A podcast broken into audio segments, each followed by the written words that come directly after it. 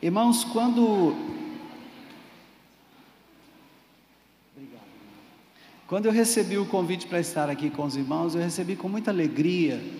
Meu irmão Gilson foi quem falou comigo a respeito da igreja, a respeito do pastor é, eh, JB, né? E naquela ocasião era quem estava responsável por, esse, por essa conferência. E nós fizemos então contato com o pastor JB, ele fez contato conosco e conseguimos estar aqui hoje para a glória do nome do Senhor. E eu pedi a ele então que ele me desse o tema deste encontro nosso tão maravilhoso. E o pastor então pediu que eu aguardasse uma reunião que ele teria com a liderança para então me informar qual seria o tema. E ele me disse esse tema, restaurando os valores da família cristã. E eu falei, Senhor, que negócio interessante. Porque vivemos um momento na nossa nação em que valores nem são lembrados.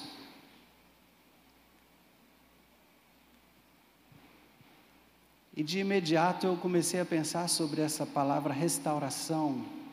E a palavra restauração me remeteu a Jeremias capítulo 6, se você quiser, você pode abrir sua Bíblia, talvez o irmão da mídia vai colocar o texto aqui para você ler, mas Jeremias capítulo 6, versículo 16.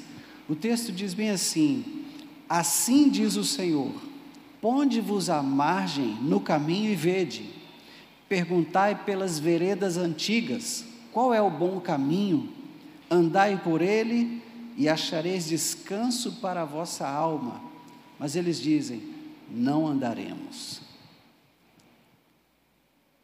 Sempre que eu ouço falar de restauração, eu tenho que pensar naquilo que é a sabedoria de Deus, e a sabedoria de Deus é a forma como originalmente as coisas foram criadas. Então existe uma sabedoria de Deus para valores da família cristã. E eu comecei a meditar sobre isso, a orar e pedir a Deus que falasse comigo a esse respeito, porque a Bíblia é vasta e nós temos muito conteúdo para falarmos desse tema. Mas eu clamei ao Senhor que Ele tivesse misericórdia de mim, para que Ele falasse comigo e falasse com você, principalmente com você porque eu vou precisar que a graça de Deus passe por mim e alcance você nesses dias que nós estaremos juntos nesse encontro. Amém? E que a graça do Senhor realmente nos encontre nesses dias e ela traga um impacto forte às nossas vidas a respeito desse tema em nome de Jesus. E o versículo que nós vamos trabalhar é Filipenses capítulo 4 e versículo 8. Esse é o tema desses dois dias que nós vamos conversar aqui sobre esses valores que nós precisamos trabalhar para que sejam restaurados na família. Se a nossa nação encontra-se na forma como está hoje, da forma como está hoje, no que diz respeito à família, eu preciso dizer a você, é responsabilidade minha, porque eu, como servo de Deus, talvez não esteja sendo uma referência para o meu país naquilo que é a nação deveria ser como família. É responsabilidade, portanto, da igreja ser espelho e ser referência para o nosso país naquilo que é família. Amém ou não amém?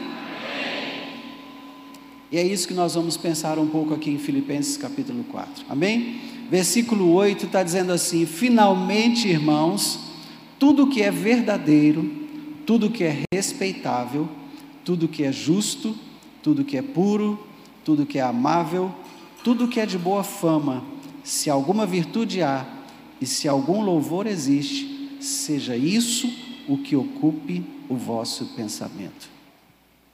Aqui estão os valores que eu quero destacar para a família. A começar, tudo que é verdadeiro tudo que é verdadeiro. Irmãos, nós estamos hoje vendo acontecer no nosso meio, né, no meio do, do, desse tempo que nós estamos agora, o pleito que se inicia para a próxima gestão do nosso país. E nós estamos enfrentando uma guerra espiritual muito forte. E essa guerra não é entre um candidato e outro candidato, mas é entre a verdade e a mentira. Nós temos de um lado a verdade se posicionando e apontando falhas no sistema, apontando dificuldades do sistema, apontando erros nos comportamentos, nas gestões passadas, e nós temos de outro lado a mentira tentando estabelecer-se como se fosse verdade.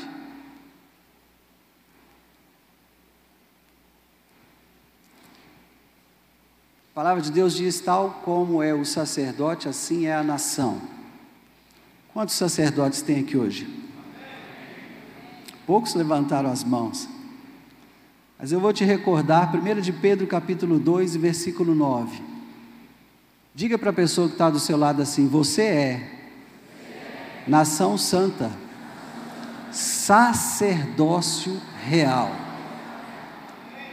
povo de propriedade exclusiva de Deus, a fim de proclamar as virtudes daquele que te tirou do império das trevas para o reino do Filho do seu amor.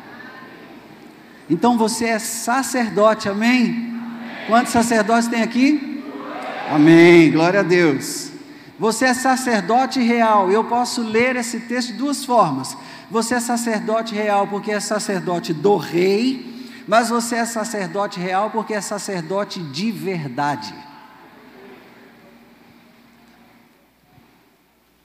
Então entenda que a nação precisa passar por uma transformação que passa, começa pela igreja. Começa por mim. E se você pode, coloque a mão aí no seu peito e fala: começa por mim. Eu sou responsável por uma família estável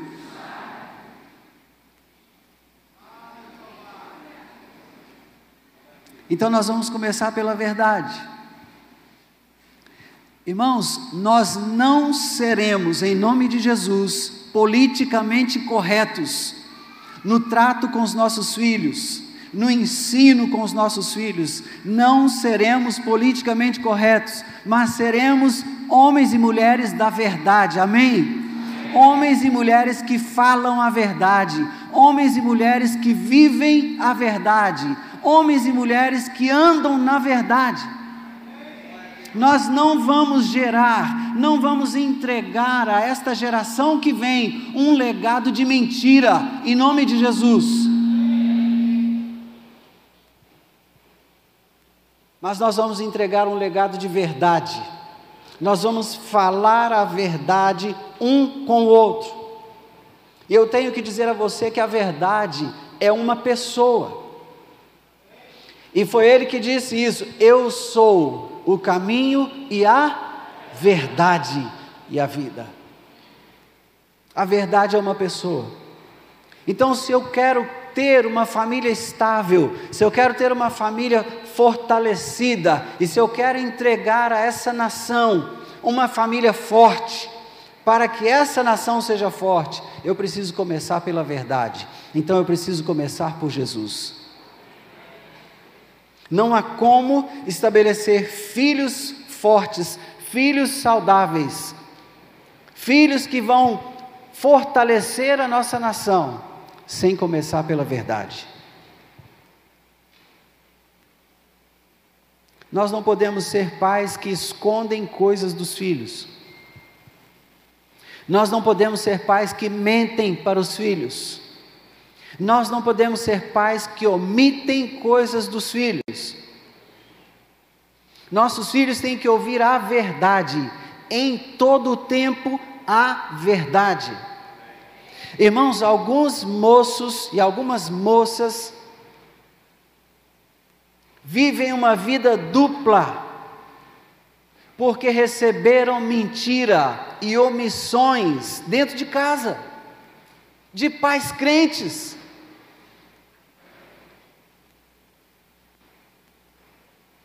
Não há como fortalecer o caráter de uma nação sem fortalecer o caráter da igreja, sem fortalecer o caráter da família. E uma pessoa de caráter é uma pessoa de verdade, é alguém da verdade. Ele não apenas disse: Eu sou o caminho, a verdade e a vida, mas quando orava por nós, Jesus disse: Pai, santifica-os na verdade. Ah, irmãos, eu sou alvo dessa oração. Jesus orou por mim aquele dia. Ele estava falando a meu respeito. Ele estava conversando com Deus a nosso respeito, porque ele sabia que ainda haveria muitos que viriam a Ele então ele orava por mim e orava por você, dizendo: Pai, santifica-os na verdade. E esse é um valor que tem se perdido. Porque de repente apareceu uma relatividade no meio do povo de Deus. Você já ouviu uma expressão não tem nada a ver? Sabe qual é o endereço de onde saiu essa expressão não tem nada a ver? O endereço é começa com uma letrinha só, inferno. Porque de repente tudo é relativo. Você pode relativizar qual, qualquer coisa. Não é preciso falar a verdade. Ah, não é bem assim. Não, não é isso tudo. Não, querido, a verdade é a verdade e verdade tem que ser dita. Nós não precisamos ter medo de falar a verdade.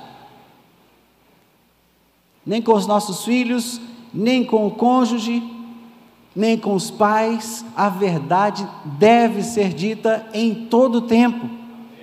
Seja isso o que ocupe o vosso pensamento, é o que Paulo escreveu aos Filipenses. A verdade é um valor, por isso, verdade não tem preço. Verdade não tem preço.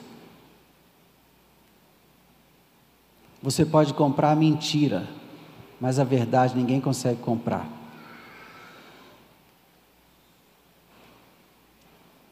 As pessoas estão se corrompendo pela mentira, mas você nunca vai ver alguém se corrompendo pela verdade, porque a verdade não se vende, verdade é um valor, verdade não tem preço. Alguns filhos estão sofrendo na escola, diversas situações por conta das mentiras que houve em casa.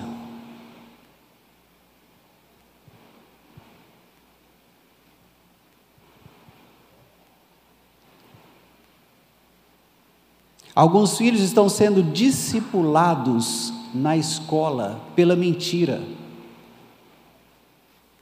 E sabe o que é pior? Estão se tornando discípulos da mentira porque não são discipulados na verdade.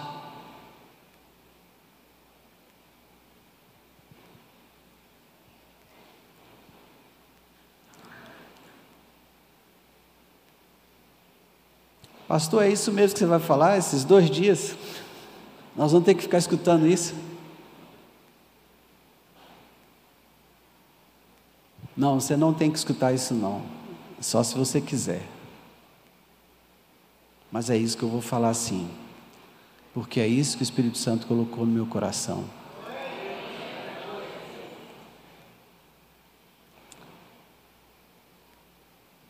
Às vezes é dura a palavra profética, mas se ela não for dita, o povo se corrompe. Então entenda que há um valor que está se perdendo na sociedade, porque ele está se perdendo no meio da igreja, no meio do povo de Deus. O povo da verdade está se esquecendo de falar a verdade. Será que a gente pode orar agora sobre isso? Você conhece seu coração, você conhece sua vida e sua casa. Talvez você esteja agora se lembrando de algum momento quando você deixou de ser verdadeiro com seu filho, com a sua filha, com seu cônjuge. Será que a gente pode se arrepender por isso e pedir a Deus perdão? Vamos fazer isso? Feche seus olhos, você e o Senhor. Não precisa orar em voz alta, sabe? Para você não se expor perto da pessoa que está aí perto de você, talvez você fique com vergonha e acabe não orando. Eu prefiro que você ore e fale com Deus do que não orar de jeito nenhum. Fale com o Senhor, Pai. Eu quero pedir perdão ao Senhor quando eu falei a verdade. Melhor, quando eu falei a mentira, melhor dizendo. Quero pedir perdão quando eu falei a mentira aos meus filhos. Quando eu falei mentira ao meu cônjuge. Porque a mentira tem um pai. E quando eu minto, eu estou aceitando a paternidade do pai da mentira. Tem misericórdia de mim, Senhor. Não é isso que eu quero para a minha vida. O que eu de fato desejo é falar a verdade, andar na verdade, viver a verdade. Em nome de Jesus. Amém. Efésios capítulo 4, verso 25 diz: Por isso, deixando a mentira, fale cada um a verdade com o seu próximo, porque somos membros uns dos outros. Nós vamos falar a verdade um com o outro, é porque nós somos membros um dos outros, uns dos outros. Sabe o que isso significa? Que quando eu minto para o meu irmão, eu estou deteriorando o meu relacionamento com ele eu estou estragando o meu relacionamento com Ele, eu estou corrompendo o relacionamento com Ele. Somos membros uns dos outros, e porque somos membros uns dos outros, falemos a verdade uns com os outros. Irmão, muitas vezes porque você está sendo político nas suas conversas, aquele irmão que você discipula continua vivendo no pecado. Muitas vezes porque você está sendo político nas suas conversas. Uma decisão que aquele irmão ou aquela irmã já deveria ter tomado, não foi tomada ainda, porque você está sendo político. Fale a verdade. Minha esposa e eu estávamos indo para o aeroporto essa madrugada, e nós ouvimos um testemunho de um jovem que eu comecei a discipular. Eu estava conversando com ele durante aquele, aquela viagem e ele falou: Pastor, eu quero te contar uma coisa e quero pedir para você não ficar chateado comigo. Eu falei: Jesus, já vem bomba. Resumindo bastante a história, ele está vivenciando um tempo de perdas na vida dele, de perdas muito significativas. E ele recorreu à feitiçaria. E no nosso terceiro encontro de discipulado,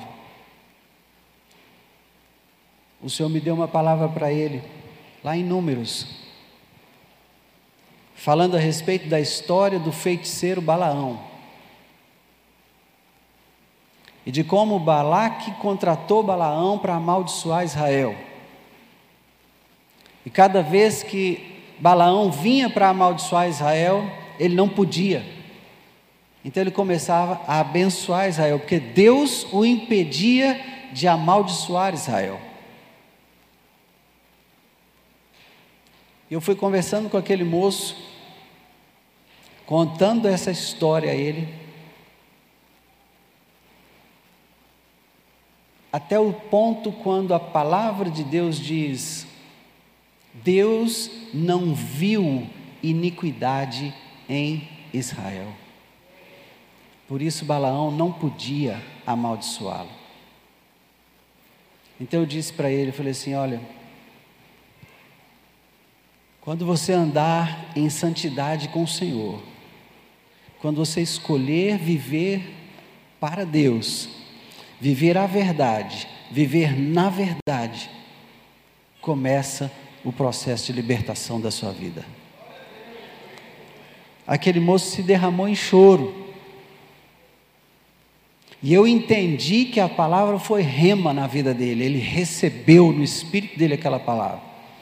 Então, nessa viagem para o aeroporto, ele estava me contando, pastor, eu fui para a feitiçaria. Quando eu cheguei lá, o feiticeiro me pediu, me deu uma lista de coisas que eu tinha que fazer. E eu falei assim: eu não vou fazer esse negócio.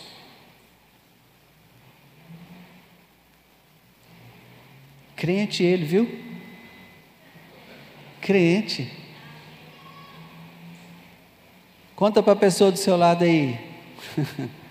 o diabo também é crente.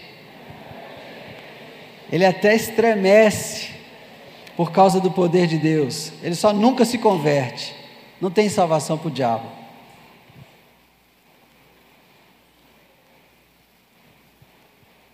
E ele começou a chorar. Ele falou, pastor, essa palavra foi muito forte. Foi muito forte essa palavra. Porque isso aí é a realidade que eu estou vivendo agora.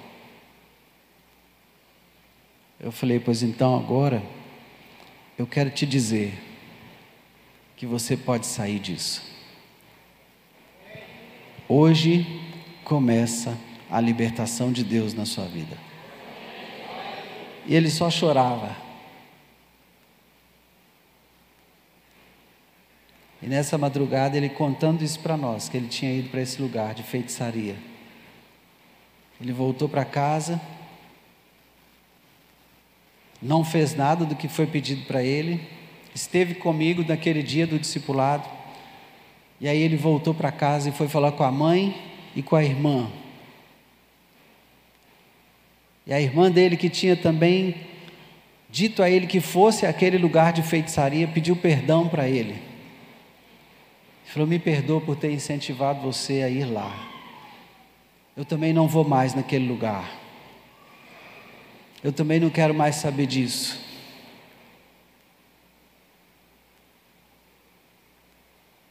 Eu pude ver que a libertação na vida dele já começou a impactar a família dele. Sabe por quê? Porque ele ouviu a verdade.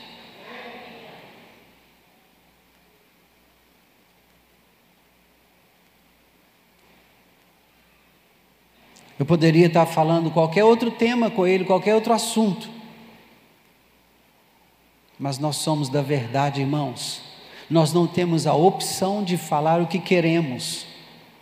Nós precisamos falar o que devemos. E o nosso compromisso é com a palavra de Deus, nosso compromisso é com a verdade, nosso compromisso é com Jesus. Então, seja isso o que ocupe o vosso pensamento. Isso o que? Verdade. Amém? Então, olhe para a pessoa do seu lado e diga a ela: seja a verdade aquilo que ocupa o seu pensamento. Resgate esse valor dentro de casa. Amém, queridos? Amém. Nós precisamos trabalhar fortemente esse valor dentro de casa. Não brinque com a verdade, porque Satanás não brinca de ser diabo.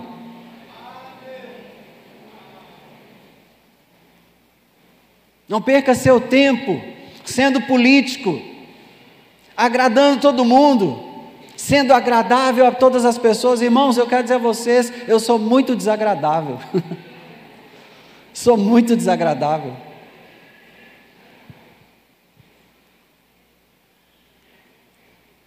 Eu sou chato. Eu tenho apelido de inacessível. Sabe por quê? Porque as pessoas querem conversar comigo na base da mentira, do engano. querem viver no pecado e querem se relacionar comigo como se estivesse tudo bem. Mas elas não conseguem, porque quando chegam perto de mim, eu vou denunciar o pecado, porque esse é o papel do profeta. A igreja é profética.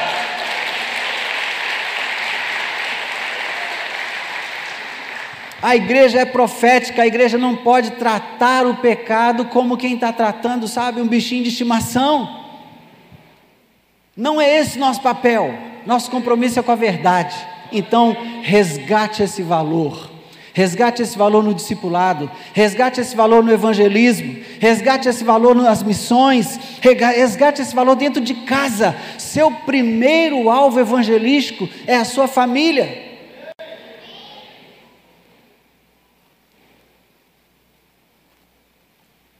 Às vezes nós somos muito bons para falar dos outros, para falar para os outros. Nós precisamos começar a treinar, falar para nós de frente ao espelho. Precisamos gastar um tempo olhando para o espelho e falando para nós mesmos. Mas eu não me refiro àquele espelho de vidro que você tem lá no seu quarto, no seu banheiro, não. Eu me refiro a esse espelho aqui. Nós precisamos gastar tempo olhando para esse espelho Às vezes eu fico observando a minha filha, a minha esposa se arrumando. Quanto tempo na frente do espelho? As mulheres são meticulosas, detalhistas, né? Os homens chegam lá de frente do espelho, falam, passa a mão assim, passa do outro lado, dá uma ajeitada assim, tá bom. Né? Quando tem, né? Quando tem cabelo, exatamente. Quando vai chegando assim, ó, ó, já não tem quase nada. o tempo é mais curto ainda na frente do espelho, não é? Mas nesse espelho aqui não. O conselho é: medita nele de dia e de noite.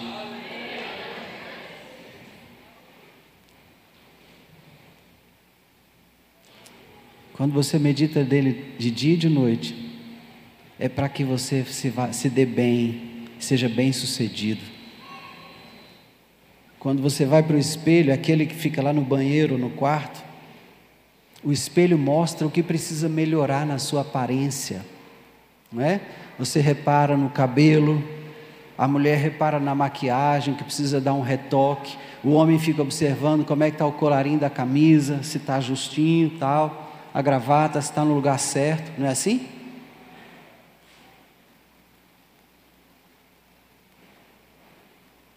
Quando nós vamos para o espelho, nós queremos corrigir o que não está bom. Gaste tempo diante desse espelho, corrigindo o que não está bom. Santifica-os na verdade. A tua palavra é a verdade.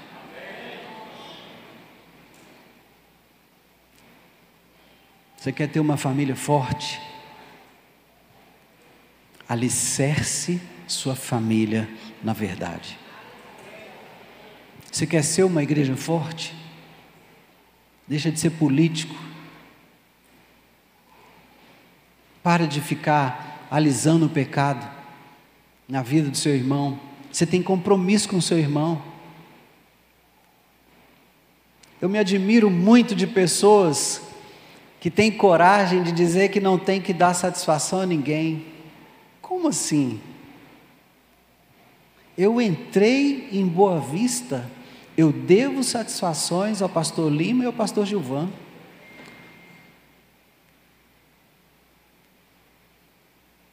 Eles são responsáveis pela minha presença aqui. O que eu fizer de bom ou de ruim recai sobre eles. Eu devo satisfação a eles porque eles são o corpo de Cristo comigo.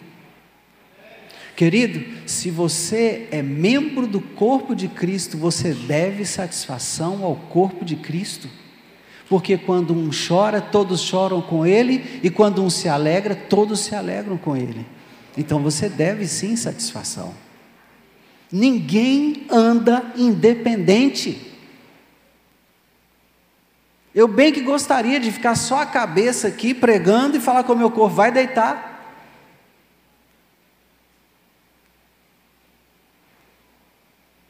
Bota a perna para o ar, fica lá descansando, a cabeça fica aqui pregando. Pensa que coisa ridícula. Não, querido, eu quero estar inteiro, inteiro aqui.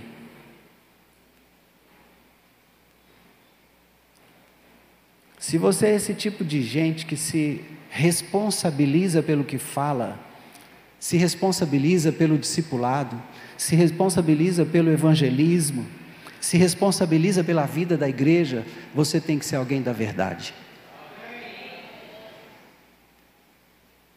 Amém? Amém? Mas o texto continua, né? parei na verdade aqui. Mas vamos seguir em frente, porque ele fala tudo que é verdadeiro, mas ele também fala tudo que é respeitável. Respeito e honra. Outro valor que eu quero destacar aqui para nós dentro desse texto. O Senhor nos deixou escrita uma prescrição para honrarmos pai e mãe, é o quinto mandamento. Veja, você vai encontrar quatro mandamentos na palavra de Deus que se relacionam com Ele, Deus. Tratam do seu relacionamento com Deus. Quatro primeiros mandamentos. Começa com o fato de você não poder ter outros deuses diante dele. Eu sou o Senhor teu Deus que te tirou da terra do Egito, da casa da servidão. Não terás outros deuses diante de mim. Não farás para ti imagem de escultura daquilo que está em cima no céu, embaixo na terra ou nas águas debaixo da terra. Não as adorarás, não lhes servirás, nem lhes prestarás culto. Eu sou o Senhor. Primeiro mandamento. E aí o Senhor vai estabelecendo a ordem até que ele chega no momento do sábado, honra o sábado, guarda o dia do sábado, lembra do dia do sábado para o guardar. E aí vem o quinto mandamento: honra ao teu pai e à tua mãe, para que te vá bem e se prolonguem os dias sobre a face da terra que o Senhor teu Deus te dá. Nós nos esquecemos do que é honra, do que é respeito nos nossos dias, nós estamos assistindo filhos não apenas agredindo, não apenas desrespeitando com palavras, mas desrespeitando com gestos e atitudes aos próprios pais. Nós estamos vendo filhos batendo nos pais. Não é novidade, porque a Bíblia diz que isso iria acontecer. Nada novo debaixo do sol. Mas eu penso que nós temos uma responsabilidade com a sociedade brasileira de apresentar ao Brasil filhos que sabem honrar os seus pais.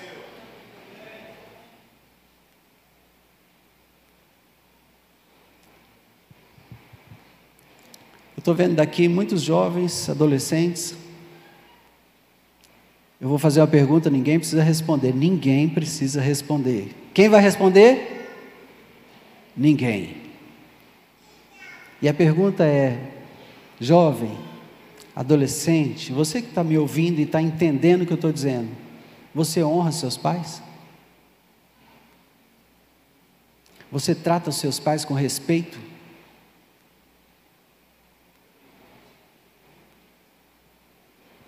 Tem algumas formas de honrar os pais.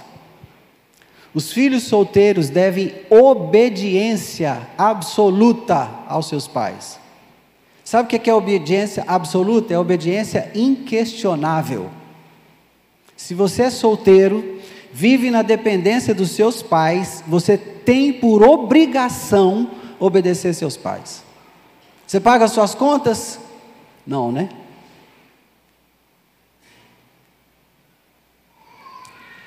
Você está debaixo do sustento dos seus pais? Você tem a obrigação de obedecer seus pais e sem questionar sem questionar. Aí os discipuladores estão aqui. Você está ensinando isso para os seus discípulos? Quando você vai tratar com o seu discípulo no discipulado, e você começa a ver que o seu discípulo está fracassando em algumas áreas da vida dele, você questiona se ele tem honrado os pais? Porque está escrito assim: honra o teu pai e a tua mãe, para que te vá bem e para que se prolonguem os teus dias sobre a face da terra que o Senhor teu Deus te dá. Presta atenção. Primeiro, para que te vá bem. Ou seja, você vai ser bem-sucedido. Segundo, para que se prolonguem os teus dias sobre a face da terra que o Senhor teu Deus te dá. Quer dizer que você vai morrer velhinho? Não. Quer dizer que você vai cumprir todo o propósito de Deus em cada dia da sua vida. A pior coisa que existe, irmão, é alguém que não consegue cumprir o propósito de Deus na vida dele, porque tem vários impedimentos que ele nem discerne, não sabe que são, de onde vem, mas vai consultar. É filho que não honra os pais.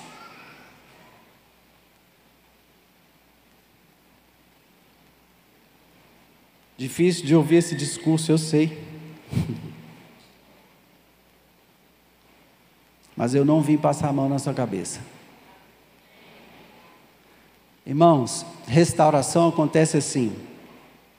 Você pega os cacos do que foi quebrado.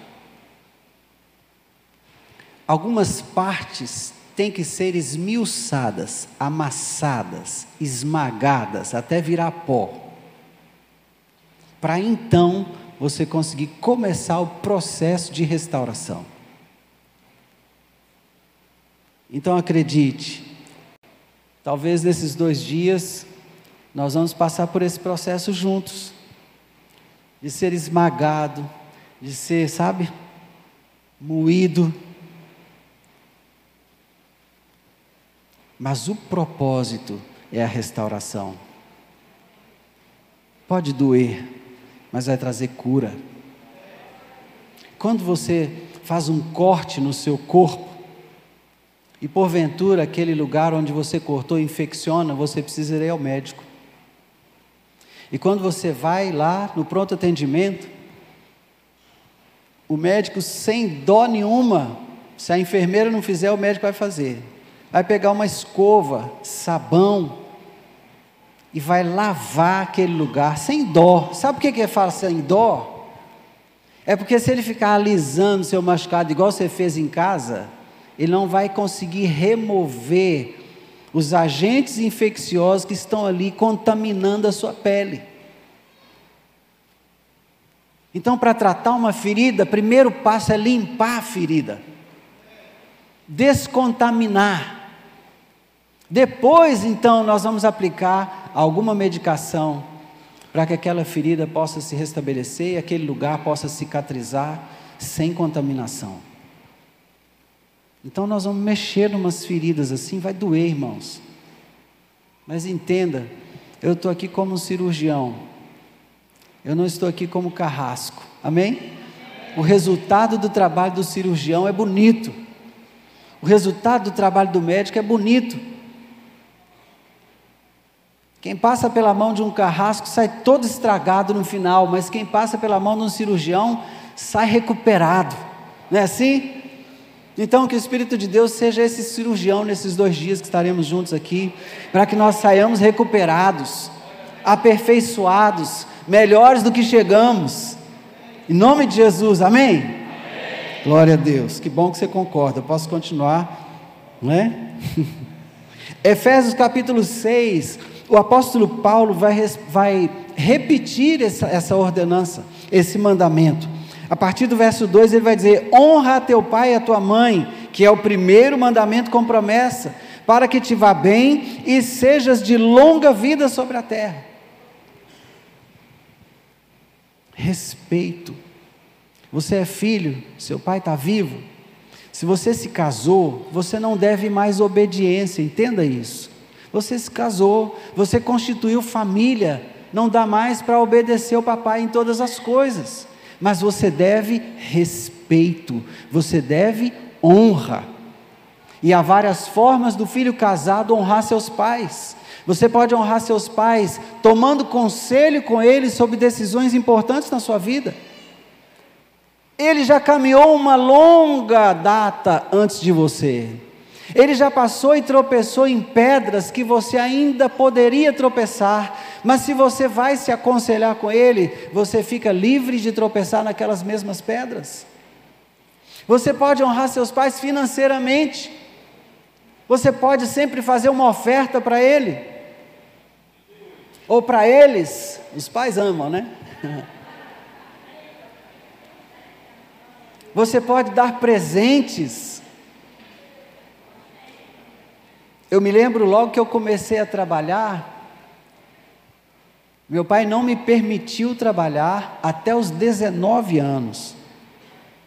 Até os 19 anos eu trabalhei para ele, na empresa dele. Mas eu não tinha salário, não tinha carteira assinada, sabe como é? Alguém está se identificando aí? não tinha INSS, não tinha férias, não tinha horários de trabalho. Mas fiquei ali até os 19 anos. Aos 19 anos ele me liberou para trabalhar. Quando eu ganhei meu primeiro salário, eu fiquei tão empolgado que eu fui na casa deles para ver, procurar na casa o que, que a minha mãe gostaria de ganhar para eu dar para ela. Eu dei fogão para minha mãe, eu dei geladeira para minha mãe, eu dei adornos para casa. Eu gastava meu dinheiro desse jeito. E eu amava fazer isso, porque eu entendia que daquela forma eu estava honrando a minha casa paterna. Há várias formas de você honrar seus pais. A forma financeira é só uma delas. Você ainda pode receber os conselhos deles. Você pode passar um final de semana com eles, ou o domingo, você pode ir almoçar à casa dos seus pais. Você pode sentar do lado da cadeira só para ouvir eles contarem as histórias de antigamente.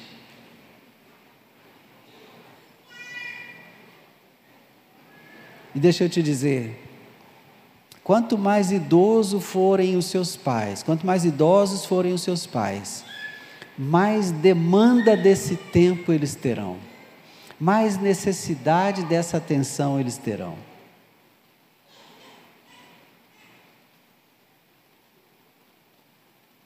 Não deixe de respeitar os seus pais porque você se casou. Eles continuam sendo pais. E você continua sendo filho e filha. Não desrespeite. Não ria do seu pai. Não faça chacota do seu pai, isso é desrespeito. Você está cuidando de alguém, está discipulando alguém, e você percebeu esse comportamento no discípulo que você está cuidando, chame a parte ensine. Fale com autoridade a esse respeito. Seja exemplo nessa área. E aí, quando você for disciplinar, quando você for repreender, você vai ter autoridade. Mas não veja um discípulo maltratar o pai, desonrar o pai, fique silêncio. Não faço não. Em nome de Jesus. Em nome de Jesus. Vamos tirar uma foto com o anjo agora? Amém? Vamos ou não? Então diga assim: Eu, Senhor, assumo o compromisso de vigiar o meu comportamento no que diz respeito a honrar, a respeitar meus pais. Muito bem. O anjo já tirou a foto, ficou gravado, o compromisso é seu. Amém? Trate de cumprir, porque isso é coisa séria. Mas os pais também precisam respeitar seus filhos. Há uma contrapartida nessa conversa.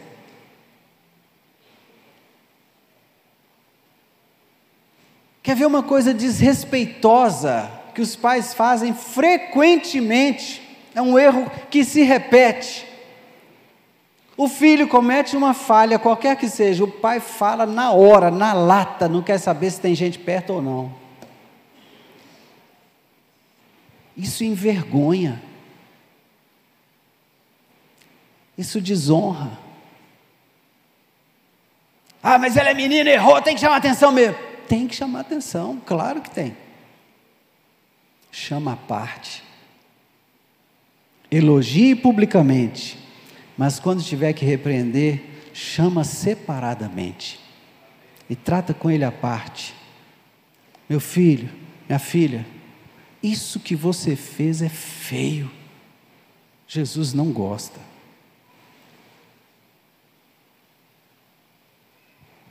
Poucas vezes eu precisei usar a vara nos meus filhos.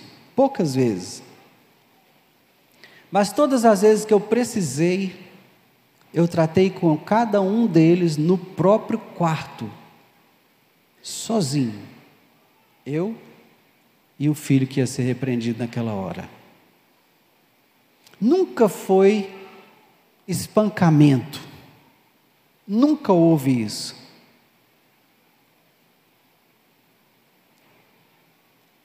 Dava três lambadas naquela parte preciosa, né? Onde a gente está ali investido de autoridade para fazer investimento. Não é? Investimento na educação a gente faz onde tem né, substância, não é assim? Então eu fazia um investimento triplo. Um, dois, três, bem firme. Não para espancar, para causar um impacto, para dar um susto. Antes disso, eu já tinha conversado, já tinha tratado o problema e já tinha dito: agora papai vai disciplinar. O choro já acontecia antes de chegar à vara.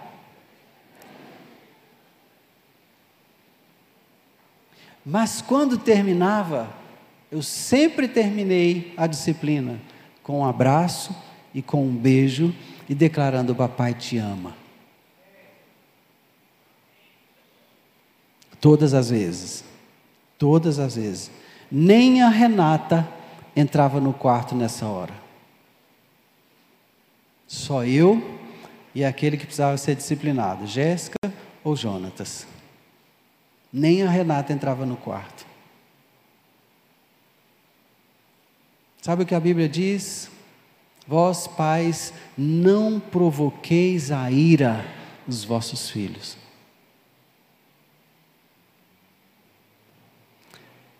A gente se distrai, irmãos. O tempo passa, a gente se distrai. E essas coisas, às vezes a gente falha. Eu cometi falhas nessa área, com a Jéssica e com o Jonatas também. E eu tive que pedir perdão. E deixa eu te dizer, se você erra com alguém, você não vai pedir perdão? Sim ou não? Ou aqui está liberado para errar e continuar sem pedir perdão? Está liberado, Pastor Lima? Pastor Gilvan? Não, né? Pode ofertar se tiver assim, indiferente com o irmão? Pode vir aqui ofertar? Não, né? Tem que consertar primeiro, não é o que a Bíblia diz? Por que, que com os filhos a gente não está tendo esse comportamento? Por que, que com os filhos a gente pode fazer tudo errado? E ainda vem aqui, faz a oferta, toma ceia, e está tudo bem? Não, irmão, não está tudo bem, não. Como é que eu vou fortalecer uma família onde o relacionamento entre pais e filhos está quebrado? Nós vivemos numa nação onde até pouco tempo o número de pessoas que não tinham o registro no seu no, no, no registro não tinha o nome do pai era maior do que 50% da população brasileira, segundo estatísticas do IBGE. Você está entendendo a situação? Você entende por que, que muitas pessoas não conseguem olhar para Deus e lidar com Deus como sendo Pai? Existe uma coisa que a psicologia chama de projeção, que é quando eu projeto para Deus tudo aquilo que é característica do meu Pai. E aí eu vou tratar Deus do jeito que eu trato meu pai. E se eu sou distante de, do meu pai, então eu também vou ser uma pessoa distante com Deus. Eu vou ter dificuldade de, de me relacionar com Deus.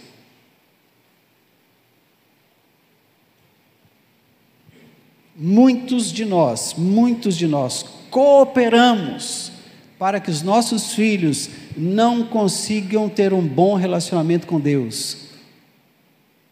Então, papai, deixa eu te dizer, não é vergonha para você aproximar-se do seu filho dizer para ele: Filho, papai errou nisso, nisso, nisso e nisso, me perdoe.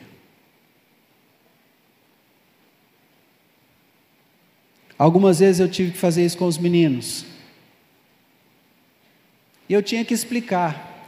Eu não errei porque fiz, eu errei como fiz.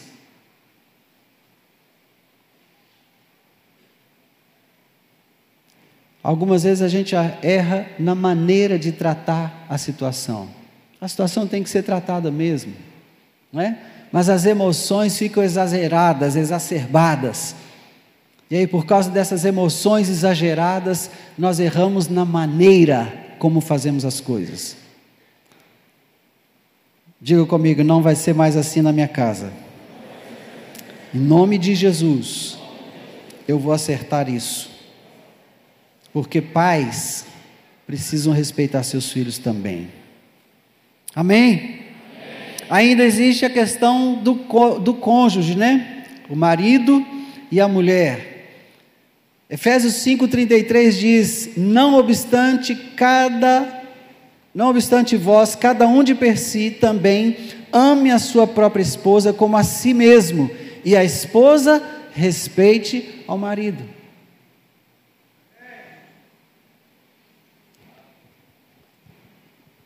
Tem algum militar aqui hoje? Algum militar?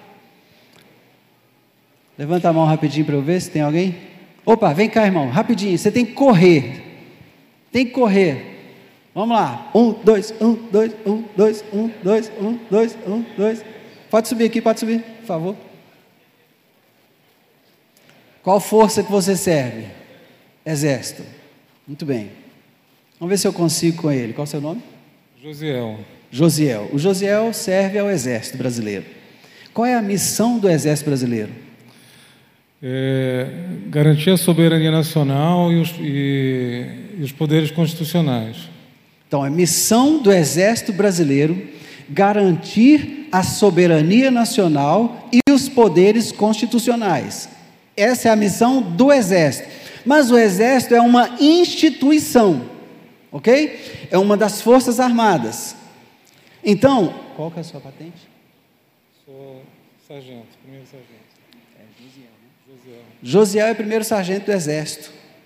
O Josiel tem a submissão, preste atenção nisso aqui. Josiel tem a submissão de proteger a soberania nacional e os poderes constitucionais. Os poderes constitucionais. Entenderam aqui? A missão do exército é resguardar a soberania nacional e os poderes constitucionais. E a submissão do primeiro sargento Josiel é proteger a soberania nacional e resguardar os poderes constitucionais. Você entendeu missão e submissão? A submissão é uma coisa que está dentro da missão. Está claro isso ou não? Amém? Obrigado, sargento. Obrigadão. Então entenda que a mulher não está ao lado do marido para ser pisoteada por ele. Entenda, irmão, que a sua esposa não está aí para ser abusada por você, em nenhuma das áreas da vida dela, nem emocionalmente, nem moralmente, nem sexualmente. Ela não está aí para ser abusada, não. Ela tem uma submissão que está dentro da sua missão, e a sua missão é apresentá-la a Deus pura, sem mácula, sem ruga, santa, irrepreensível.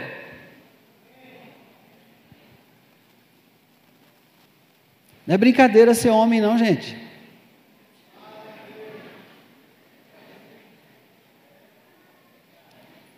Eu vou usar um termo aqui, por favor, não quero Pastor, não quero ofender ninguém, não, viu? Mas eu vou usar um termo aqui que a gente usa lá em Minas Gerais. Tem muito panguá se fazendo de homem. Panguá é aquela coisa que você não sabe o que é. Entendeu? Está se fazendo de homem. Pastor Gilvan, carrega aliança. Faz menino, mas não tem nada de homem. Parece, mas não é. Denorex. Quem está me entendendo? Querido, ser homem não é ter nascido com o sexo masculino. Ser homem é ter hombridade e responsabilidade com a sua função. Homem não é um status. Homem é uma função. Vamos amassar, né? É para amassar. Vamos esmiuçar. Aí tem muito panguá se dizendo homem. Mas o sujeito não cuida da casa, o sujeito não cuida da esposa, o sujeito não cuida dos filhos, o sujeito não cuida da vida espiritual da família, ele nem sacerdote é. Está dizendo que é homem? É um panguá. Aprendeu? é um panguá. Isso não é homem. Uma pessoa que quer se relacionar com uma mulher, um homem, vamos dizer homem, né? Quer se relacionar com uma mulher, mas não quer ser o marido dela, não quer assumir a responsabilidade pela saúde dela. E quando eu falo saúde, é saúde física, saúde mental, saúde emocional, saúde espiritual. É sua responsabilidade, marido. Isso é honra. Isso é respeito.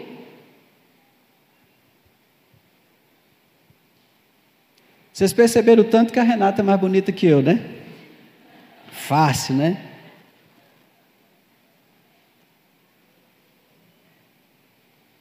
Mas eu tenho que te dizer que é culpa minha. Porque eu era bonitão, não era, linda? Ela está dizendo ali, ainda é. Só ela vê isso.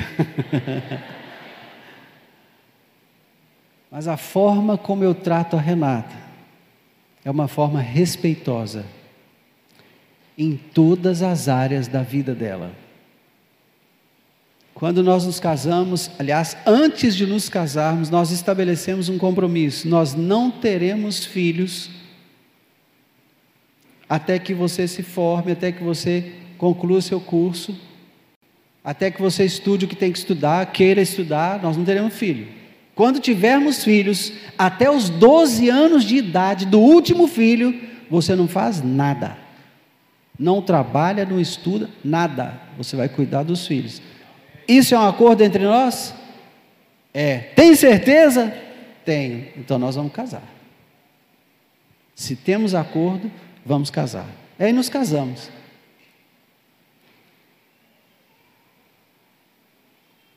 A Renata começou a fazer engenharia elétrica. Fiquei pensando, engenharia elétrica, o que, que tem a ver engenharia elétrica com a Renata?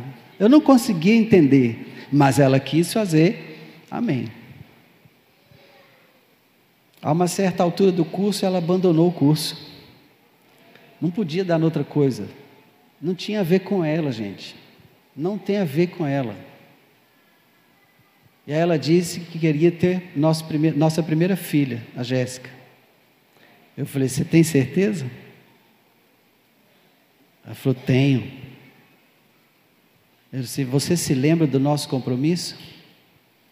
Até os 12 anos do último filho, você não vai trabalhar, não vai estudar, você vai se dedicar à educação dos nossos filhos. Você está lembrando disso? Estou lembrando. Então tá bom. interrompemos o processo contraceptivo no mês seguinte.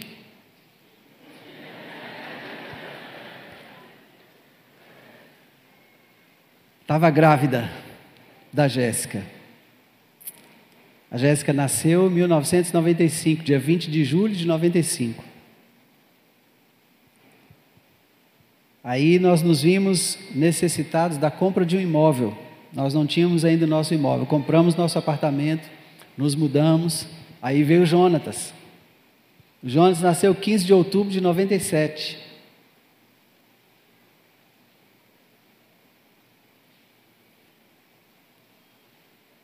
Aí, passado alguns anos, a vida na casa vai ficando monótona. Arruma casa, arruma cozinha, faz comida, lava roupa, passa roupa, faz comida, lava vasilha, dá banho nos meninos, recebe o marido, vão deitar e dormir. Levanta o dia seguinte, faz café, arruma a casa, tira a poeira, passa enceradeira. Tem enceradeira aqui ainda? Não, né? Existe mais não, né? Faça um pano então. A coisa começou a ficar repetitiva e o serviço da casa é assim mesmo, repetitivo, cansativo, né? não acaba. E aí ela naturalmente passou por esse processo desgastante e um dia falou comigo assim: Eu quero trabalhar. Eu falei: opa, você quer trabalhar? Como assim? Que idade tem o Jonatas? Ele ainda não completou a idade que nós combinamos. Ah, mas eu quero tanto trabalhar, eu não aguento mais ficar dentro de casa. Eu falei assim: ah, ok. Vá trabalhar. Lembre-se que você tem uma aliança comigo. E aí ela foi procurar emprego. Quantas vezes? Três vezes? Três vezes. Você me lembra as duas antes do bombeiro?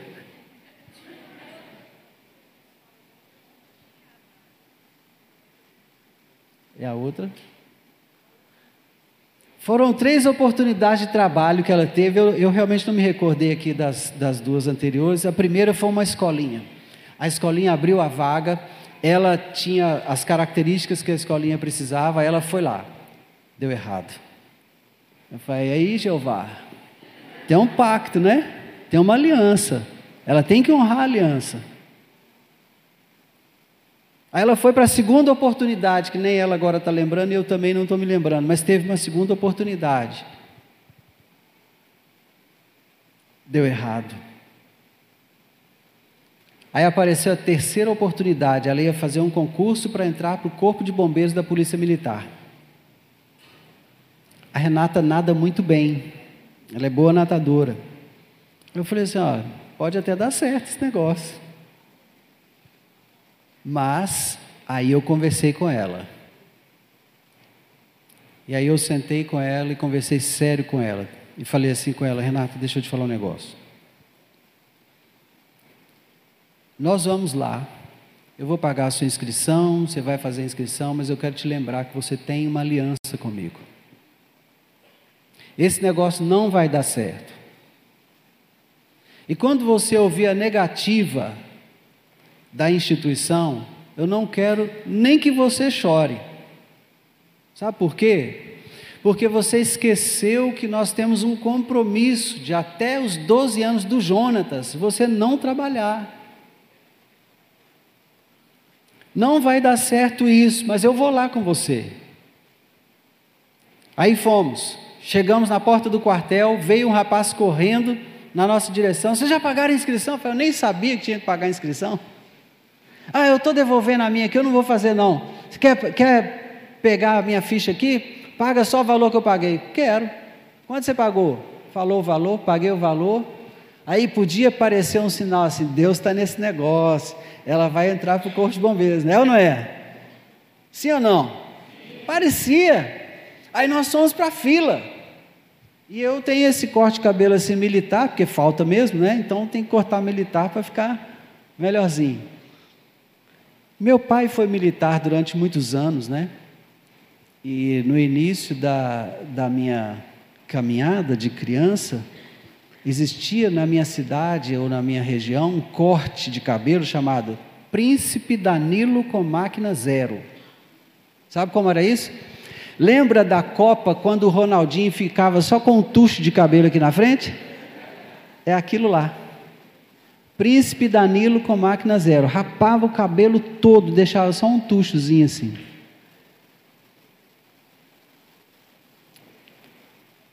Chegamos lá na fila. Estou lá conversando com a Renata, uma fila até boa, devia ter umas 30 pessoas na nossa frente, mais ou menos. Saiu o oficial que estava lá dentro, fazendo o cadastro das pessoas. E ele veio andando na fila. Veio andando na fila, veio andando, veio andando e chegou em nós. Eu e ela conversando. Acho que ele pensou que eu seria o candidato. Tudo bem? Bom dia, tudo bem. O senhor veio fazer a inscrição? Não, é a minha esposa. Ah, ela é nascida em que ano? Não vou falar. Aí falamos para ele o ano que ela nasceu, o ano do nascimento dela. Ele falou: Senhor, que pena. Nós estamos pegando os que nasceram um ano depois. Ah, é? Ok. Saímos da fila, voltamos para o carro, um silêncio quase de funeral. Aí fomos descendo para a nossa casa. De repente eu olho para o lado, tudo vermelho assim nessa região, essa região assim, tudo vermelho. Eu olhei e falei, Renato, você está chorando?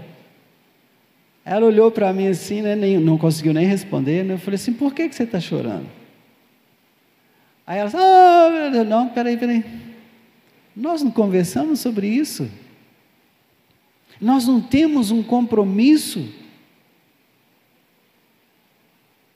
Você tem que respeitar o compromisso que nós assumimos, Renata. Isso não ficou só entre nós, Deus estava naquela aliança, e o benefício é para os nossos filhos. Você está semeando na vida da Jéssica e do Jonatas, você está dando a sua vida em favor deles, eu te devo isso. Eu vou trabalhar para que você cuide deles e cuide bem. Não chore, não fique triste. No seu tempo você vai estudar, vai trabalhar, mas os nossos filhos terão colhido o melhor que você tinha para dar para eles. Ela se consolou com essa palavra, fomos para casa e ela desistiu de pensar em trabalhar. Passado um bom tempo, nós estávamos em casa, ela estava arrumando vasilha, lavando vasilha, e eu cheguei e achei ela chorando, lavando vasilha. E eu não posso ver a Renata chorar, que eu quero saber logo o que é e dar jeito de acertar as coisas. E aí, ela chorando, eu falei: O que está acontecendo? Aí ela virou para mim e falou: Será que eu nasci só para cozinhar e lavar vasilha? Eu fechei a torneira da pia. Falei assim: não, vem cá. Aí fomos para o quarto conversar. O que está acontecendo? Está faltando alguma coisa em casa? Não, não está faltando nada. O que está te acontecendo? Por que, que você está triste? Eu queria trabalhar, eu queria estudar.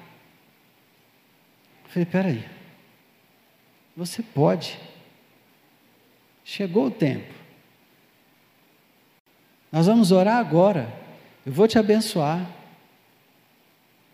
E você pode procurar o que você quer fazer. Se você quer estudar, vai estudar. Quer trabalhar, vai trabalhar. Vamos orar agora. Oramos e houve um avivamento naquele quarto, que foi uma coisa muito boa.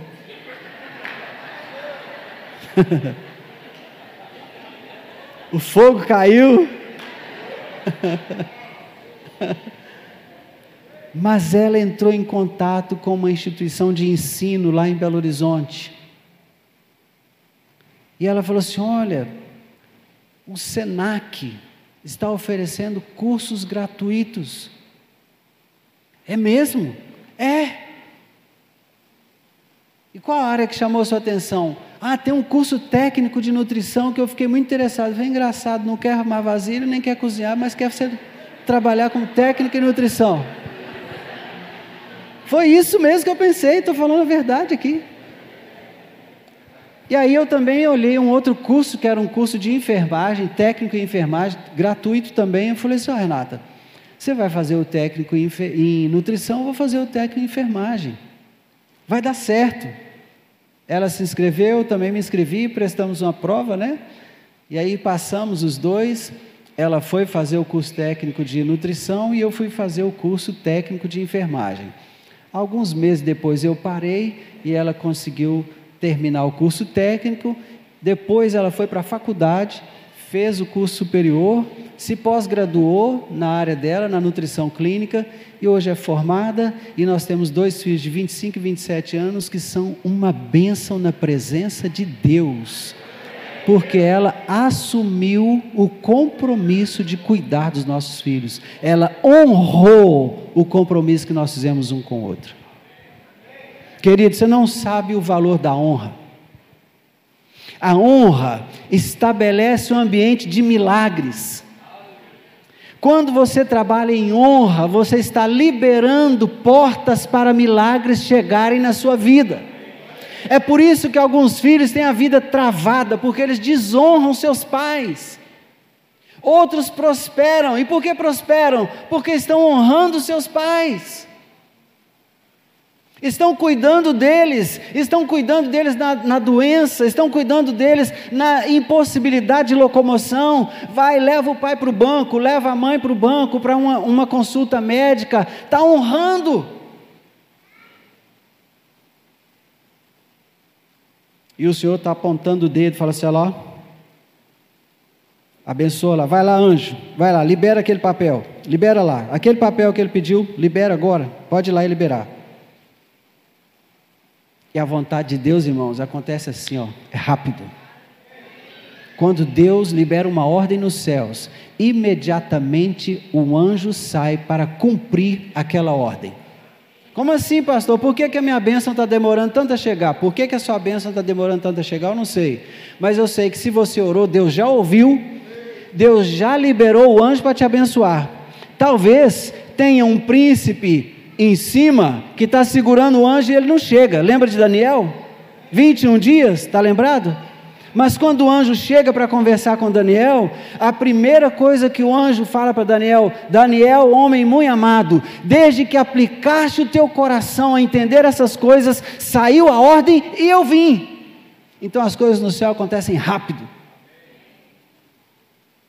Você quer liberar milagres sobre a sua vida? Comece a honrar. Trabalhe e gere, estabeleça um ambiente de honra. Honre seus pais, honre a sua liderança, seus pais espirituais, honre seu discipulador, libere uma atmosfera de milagres sobre a sua vida, trabalhe com honra.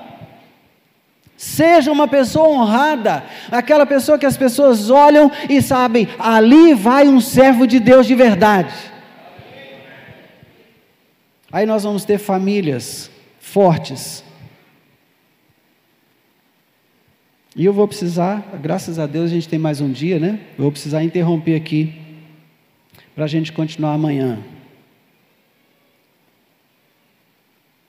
Mas eu quero ler rapidamente alguns textos aqui. Quer liberar milagres sobre o seu casamento? Deixa eu te falar. Hebreus 13, 4 diz assim: Digno de honra entre todos seja o matrimônio, bem como o leito sem mácula porque Deus julgará os impuros e adúlteros. Não precisa nem falar que adultério é pecado, né? Não precisa falar que impureza sexual é pecado. Mas é importante dizer que o matrimônio é digno de honra. Digno de honra. Tenha uma vida honrada com a sua esposa, com seu marido. A palavra também é específica sobre honrar os idosos. Diante das cãs te levantarás e honrarás a presença do ancião e temerás o teu Deus. Eu sou o Senhor.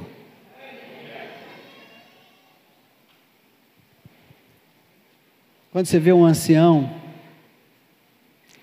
fica de pé, dá seu lugar para ele sentar.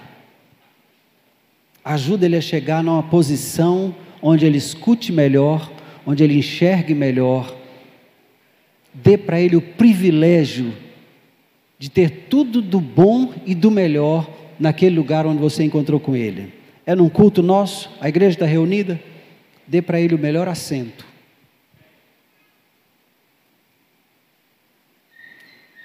A gente não precisa de jovem sentado aqui, não. Aqui quem tem que estar são os anciãos. Aqui é o lugar de honra. Quem está entendendo o que eu estou falando? Outra ordem específica é contra, com relação ao estrangeiro. Estava conversando hoje com o pastor Gilvan e ele estava testemunhando como a igreja teve oportunidades de servir os venezuelanos e cuidar deles. Isso é ordem. Se o estrangeiro peregrinar na vossa terra, não o oprimireis. Como natural será entre vós o estrangeiro que peregrina convosco. Amá-lo-eis como a vós mesmos, pois estrangeiros fostes na terra do Egito. Eu sou o Senhor vosso Deus. Honra. Honra. Qual é a área da sua vida que está travada? Qual é a área que você está percebendo que parece que não rompe de jeito nenhum? Consulte a Deus no seu coração. Peça ao Senhor, Senhor, fala comigo, sonda meu coração. Lembra do salmista? Vê se há em mim algum caminho mau. Pergunte ao Senhor, talvez haja desonra, Senhor, no meu comportamento, eu quero mudar. Talvez haja mentira no meu comportamento, eu quero mudar. Não adianta querer ser uma família restaurada, com valores restaurados, se eu não estou disposto a mudar. Montar discurso e conferência é fácil, né, Pastor João? Né, Pastor Zé Lima? É fácil montar uma conferência. Mas se eu não decidir no meu coração mudar, a conferência terá sido só mais um encontro. Que o Senhor nos conceda graça para passarmos por essa moenda. Esses dois dias serão o nosso Getsemane. Getsemane é prensa de óleo. Foi lá que Jesus morreu. Na cruz foi quando viram a morte dele. Mas Jesus morreu no Getsemane, porque foi lá no Getsemane que ele disse: Seja feita a tua vontade e não a minha.